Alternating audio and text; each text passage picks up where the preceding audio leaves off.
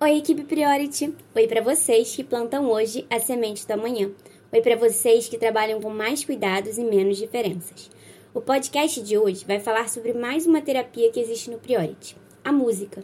Ela é considerada eficaz como um meio terapêutico por conter estrutura e previsibilidade e, ao mesmo tempo, fornecer variabilidade e flexibilidade, ajudando a melhorar, por exemplo, comportamentos de rigidez dos pacientes com TEA.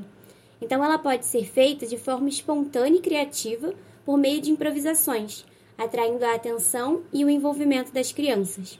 A musicoterapia tem sido recomendada como um tratamento eficaz, principalmente para promover um desenvolvimento da comunicação, porque a música permite e ensina novas formas de se expressar e interagir. Os estudos têm demonstrado que esses benefícios são potencializados, sobretudo com os métodos de improvisação que trazem ainda mais motivação para as crianças e adolescentes. O desenvolvimento da criatividade musical envolve um processo de aprendizagem indireta das estruturas musicais, como dinâmica, andamento, duração e acentuação de cada música. Para crianças com dificuldades significativas de comunicação, essa interação musical fornece uma oportunidade para interação recíproca, melhorando a falta de compartilhamento e troca nas brincadeiras além de desafiar os padrões repetitivos, rígidos e imutáveis. O tipo de produção musical que ocorre espontaneamente na musicoterapia proporciona um ambiente seguro para a demonstração do potencial comunicativo e criativo da criança, enquanto ainda expande limites rígidos para obter maior flexibilidade.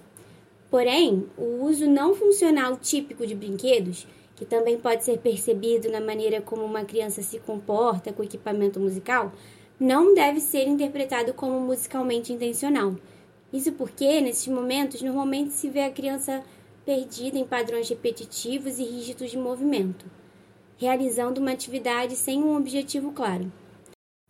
Através da musicoterapia, é possível, então, identificar limitações e fraquezas nas crianças, bem como pontos fortes e potenciais a serem desenvolvidos foram encontrados efeitos positivos significativos na revisão sistemática de dois ensaios clínicos, que tinham como objetivo examinar efeitos a curto prazo da intervenção estruturada em musicoterapia.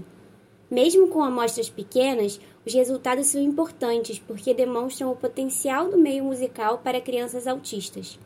Também foram identificados estudos de casos que examinaram os efeitos da musicoterapia com improviso, na qual o comportamento comunicativo o desenvolvimento da linguagem, a capacidade da resposta emocional, o tempo de atenção e o controle comportamental melhoraram ao longo das intervenções. Entre as dificuldades de analisar esse tipo de terapia está a complexidade da musicoterapia clínica, principalmente utilizando o método de improvisação como intervenção. As intervenções complexas dependem fortemente de, um, de contextos variáveis, como terapeuta e ambiente, por exemplo então, é difícil desenvolver uma avaliação sem comprometer a intervenção. Porém, os estudos existentes mostraram resultados promissores e fornecem uma boa justificativa para o desenvolvimento de pesquisas mais rigorosas. Esse mini podcast foi um pequeno resumo desse artigo para atualizar você. Se você quiser ler mais um pouquinho sobre essa publicação, você pode acessar o nosso material complementar, onde você encontrará o artigo na íntegra e um resumo em português. Além disso, lá você vai encontrar a nossa dica da pesquisa da semana. Até a próxima!